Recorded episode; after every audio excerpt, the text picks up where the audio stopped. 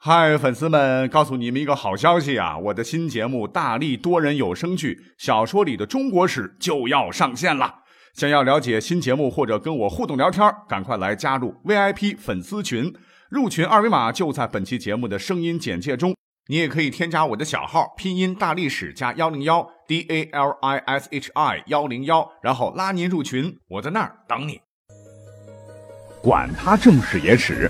这里只有大历史，大力讲的历史正在播出。欢迎收听本期节目啊！又到周末了，来说点轻松的。正好呢，我是看到一篇文章啊，说是十大骗了人们上千年的历史真相。这题目一听好像挺有深度的哈，结果点进去一看，这个内容杂七杂八的哈，而且呢，实际上讲的这个点也很小啊。但是有一点。就是内容蛮有趣啊，所以本期节目呢，我们就就着这个内容啊，挑出几点展开来跟各位来聊一聊。那作者说的哈，十大历史真相，第一个是古代的和尚不吃荤，真的是指不吃肉吗？说真的哈，之前还真没想过这个问题。那经过查找啊，我发现啊，实际上。这个把荤和肉啊联系起来啊，什么糖醋排骨、红烧肉、红烧猪蹄等啊，是咱们现代人的理解了哈。呃，我认为也不能说是理解有误啊，因为词语流传了这么久，那原来的意思都发生了变化，这也谈不上什么被骗了，因为古今异义很正常嘛。啊，就像我们常用的词，比如说绝境，古意就是指与世隔绝的地方啊。我们今天一说就是无出路的境地啊，走投无路了。那其实最初的时候，告诉各位啊，荤菜啊也确实不是指用肉类做成的菜啊。你比如说在《荀子·复国》中有这么一句：“今世土之生五谷也，人善治之。”然后荤菜百蔬以择量，荤，新菜也啊。什么是新菜呢？辛辣的辛，就是指有腥味的蔬菜，比如说蒜呐、大葱、小葱、韭菜、洋葱之类的。那这个菜啊，它是属于荤，而跟肉肉没有关系。那这个肉肉是哪个字呢？白居易有一首诗叫做《斋戒》啊，看他信佛啊。每因斋戒断荤腥，渐觉尘劳染爱清啊。这里面的荤腥，荤腥的腥是指有血腥的肉食啊，包括一切肉食。也就是说，最早呢，荤腥这个词是要分开来看的啊。荤不是指肉，腥才是。所以说，古代的和尚不吃荤，真的是指不吃肉吗？哈，答案就是。不吃荤是对的，因为佛经里“荤”字不读“荤”啊，读成“熏”。熏啊，就是指气味熏人的蔬菜啊。荤乃蔬菜之臭也。那这个荤呢啊，在佛教当中有严格的规定，那就是五辛、蒜、葱啊，包括洋葱、酒、蟹啊，就小蒜啊、酱头啊，和兴渠。兴渠是个什么东西来哈？兴奋的兴，渠道的渠，要特别说明一下哈。有人认为是洋葱是不对的哈，洋葱属于葱类。兴渠是梵文 hingu 的音译啊，hingu 是印度香料，可药用啊。后来被印为波斯文，又从波斯文印成中文叫阿魏啊，所以呢，兴渠就是阿魏。佛教认为啊，五辛淡增慧，就是说吃了以后呢，使人易怒生恨，熟食发淫，令人多欲。但是呢，关于吃肉啊，告诉各位啊，其实。在一千四百多年以前，中国的和尚只是戒荤，其实是可以吃肉的。那在我国提出和尚不许吃肉的哈是谁呢？正是南朝的梁武帝萧衍。那历史上我们都知道，萧衍被称作和尚皇帝，非常可爱啊，因为笃信佛教哈，自称三宝奴。那想当和尚想到几乎发疯了啊，先后四次呃皇帝不干了，撂挑子了哈，跑到寺庙要舍身出家。你想啊，一国之君，帝国的掌舵者啊，国家大事撂一边，这怎么可以嘞？因为当时没有父皇帝嘛，怎么办呢？哈，满朝文武当时急的是一个头两个大，最后合计来合计去，就那就这样吧，啊，咱们从国库拿钱，等价交换，把萧衍收购回来，不就好了吗？于是乎就折腾了四个来回啊，国库都会被搬空了啊，萧衍这才勉为其难的继续回去当皇帝了，因为。萧衍本人特别喜欢研读经书啊啊，经书里面有规定戒杀生，所以当时萧衍就想，那绝大部分的杀生不就是因为要吃肉吗？那干脆咱们从源头上抓起，活学活用啊！从此以后不准吃肉那皇帝说的金口玉言呐，哈，是立即昭告天下，臣民呢好一点啊，倡导吃素，和尚呢一律不准吃肉，天地神明祖宗呢也要享受和尚待遇啊，那就是祭祀他们的时候呢，不能用什么鸭呀、鸡呀、鱼呀什么的哈，猪头什么的，通通改成面粉做的哈，比如说猪头、猪肉。据史料载哈，当时这个政策一推出啊，素食者天下户口鸡去其半，所以呢，和尚不准吃肉啊。可以这么来看啊，完全是萧衍从不杀生的观点引申出的规定。当然哈，现在东南亚的一些小乘佛教的僧人啊，现在还是可以吃一些肉类食物的。不过呢，一定要是三净肉，不见不闻不疑。那他们有的时候是要托钵乞食的哈，就是给什么吃什么。那食物当中是有肉的，但他们认为基本上是属于三净肉，是可以吃的。那这篇文章啊，第二个所说的历史真相需要探讨的呢？就是古代的正史全是为帝王将相所立的被篡改的假史吗？那我的答案应该是不一定啊。呃，因为正史记载的事儿啊是真实的有很多啊，但是虽然说史书在古代那就是监察上至帝王下至百官的一个中央监察机制的一个重要工具，在组织当中啊，即使皇帝也不能要求史官在自己去世之前。就公布对自己当朝时期的历史记载，否则呢就会被定下违反组织的罪过哈。祖宗之法不能乱嘛，不能入太庙。但是呢，我们要知道啊，规则是死的，人是活的，尤其在咱们中国，对吧？游戏规则是可以改的嘛。所谓历史是任人打扮的小姑娘啊，从有历史起，那就有修改历史的历史了。有网友就评论说啊，当年二十四史啊，都是后代修的前代史，目的。那只有一个，就是为了说明当朝政权的合法合理性，所以修史是在所难免。你比如说，修史的原材料之一，那就是《起居注》，《起居注》就是我国古代记录帝王的言行录。当年秦王李世民发动了玄武门之变，杀了兄弟，把爹爹呢软禁起来，哈，自个儿当了皇帝。所以当了皇帝以后呢，为了掩盖真相，美化他的篡位呢，就集中修改了两朝的《起居注》。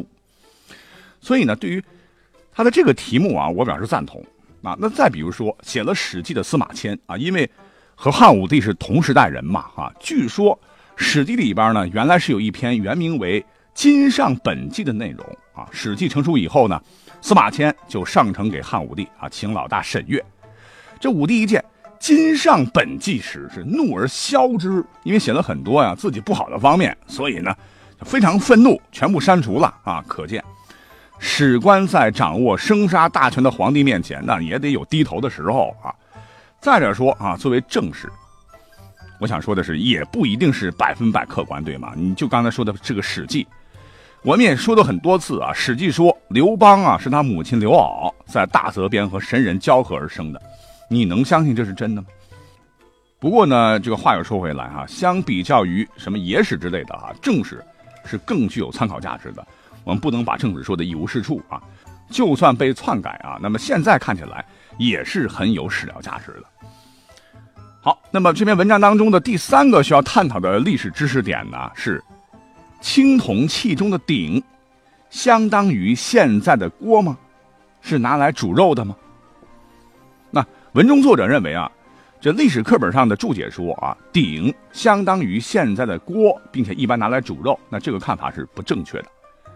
那为了搞明白呢，呃，我专门找了找这个资料啊，查查鼎的作用啊，发现呢，这鼎第一个作用就是做饭的炊具啊，就是个烹饪的东东，和现在的锅是差不多的。《说文解字》里说：“鼎，三足两耳和五味之宝器也。”啊，鼎的三条腿啊，就是灶口和支架啊，腹下烧火，用来炖煮和盛放鱼肉。什么鼎称玉石，钟鸣鼎食啊，那这类成语。我们都听过啊，就是说明了当时古代贵族生活的极端奢侈，啊，因为当时肉只有贵族才能多多享用嘛，老百姓是吃不起的。而等到青铜鼎出现以后呢，它啊又多了一项功能，那就是成为祭祀神灵的一种重要礼器。普通人家怕是无福享用了哈，因为成本太高，就成了贵族和阶级的象征。在历史上呢。呃，你家有几口鼎啊？你就表明有什么身份啊？天子九鼎，诸侯七鼎，大夫五鼎，元氏三鼎或一鼎。传说哈，夏禹呢当时曾收九牧之金，筑九鼎于荆山之下，并在上面呢镌刻了魑魅魍魉的图形，让人警惕啊，防止被其伤害。以一鼎象征一州，九鼎象征全国的九州的统一和王权的高度集中。这就是禹铸九鼎的传说了。而自从有了这个传说啊，鼎呢就从一般的炊具而发展成为传国重器。所谓是国灭则鼎迁呐。历史上把定都或者建立封建王朝，我们都称为定鼎。好，那说了这么多啊，也就是为了证明一个什么事儿呢？鼎最初不管是陶制的还是青铜制造的啊，确实曾经被拿来做饭煮肉。那现在的考古学也证实了哈，当时有人用的这个铜鼎做饭有严重的金属超标的问题。但是后来呢，随着时间的推移啊，青铜铸造技术的提高，铜鼎啊主要还是用到了祭祀方面。比如说在祭祀活动中，祭司们会把这个煮好的肉啊放入鼎中，然后鼎下呢加添。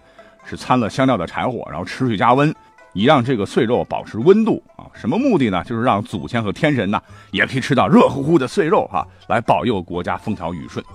那么这和做饭的锅呢就差别很大了。那这么看来哈，青铜器中的鼎是不是相当于现在的锅？那我觉得还是要画个时间线，不能够说绝对的。那既然说到了鼎，那在这里啊，我再补充一个知识点。那就是缸这个器皿，我们都听过一个故事，叫司马缸砸缸。好，司马光砸缸啊，但是你知道吗？哈，这个故事可能不全是准确的啊，这才是真的被世人误解了上千年嘞。怎么讲呢？因为根据正史、宋史当中确实记载了有这么一件事儿，说光生七岁，凛然如成人，群儿戏于庭，一儿登瓮，足跌墨水中。众皆弃去，光持石击瓮破之，水迸而得活。请注意啊，宋史中记载的那可是瓮啊，不是缸啊。缸和瓮啊，其实是有区别的哈。两者虽然是土烧制而成的，但是外形和用途上是稍有不同的。你从外形上看，缸一般是体型较大啊，缸壁呈坡形，底部到缸口是逐渐张开，而瓮。一般是大肚啊，口比底略大，而且瓮壁呢呈一定的弧度。从用途上来看的话，那缸一般是家庭盛水装面的哈，口大舀水挖面方便；瓮一般是腌咸菜做酱的哈，肚大装的多，口小容易密封，不易漏进雨水，口比较小。那从观赏性来讲的话，缸一般做工很好啊，可以用来养鱼嘛啊，口大的可以一目了然；瓮呢用来养动物，比如说蛇和乌龟等，口小蔽日啊，动物在里面比较安静。难以逃脱。那我们回到这个故事当中，司马光砸的那玩意儿，当时那个小儿掉进缸中啊，伸手把住口沿。其实我们想一想，并不难哟，至少他可以探出头啊，不会被淹死。反而是掉进瓮里，则难以出头啊。如果是缸，以司马光小童之力，那是真的很难在短时间内把缸击破的。但如果是瓮啊，做出了弧度边缘，它很薄啊，很脆。以石击卵，一击即碎啊！那瓮中小儿秒秒钟是可以脱身得救的，所以呢，司马光砸的应该是瓮，而不是缸。所以呢，我们可以肯定的说，司马光砸缸啊，应该改一改哈，改成司马光砸瓮啊，是更准确些的。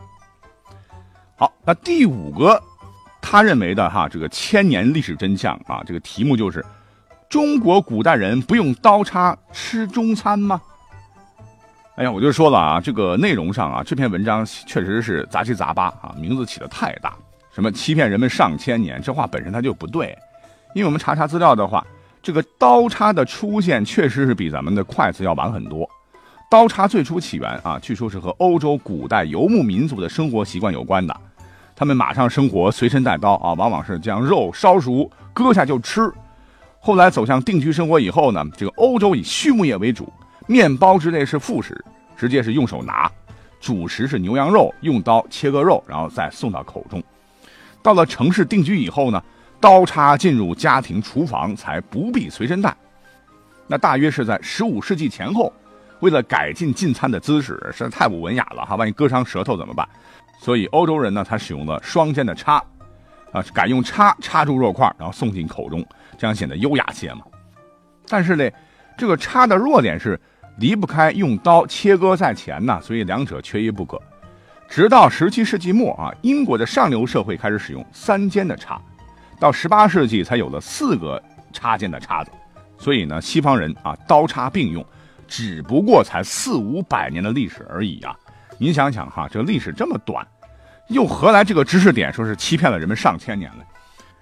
不过呢，文中也说了哈，其实咱们国家在古代呢也拿刀叉吃过饭，这点我是比较认同的。从呃考古发现来看呢，咱们国家呢曾经在河南安阳的殷墟以及陕西河北当中的很多历史遗存中啊，发掘出了一整套叫做匕的青铜器啊，匕首的匕，这是一种贵族用的石器啊，外形就像今天的刀叉，是用来将腹中的肉切碎，然后插入自己的容器里食用的。这正是刀叉的雏形。所以呢，我们除了筷子啊，历史上其实也是用过刀叉的哈，就是这样。好啊，感谢各位的收听啊！因为今天讲的内容好像有点碎哈，不过呢，我一直也在讲啊，这个历史不一定非要讲王侯将相、王朝更迭那种大场面的故事啊，因为有些小的知识点，哎，我们来讲一讲、说一说，啊，反而更能以小见大。那今天呢，我们就来轻松的讲了讲几个知识点啊，感觉有意思就行了啊。在这里也祝您周末愉快啊！我们下期节目再会。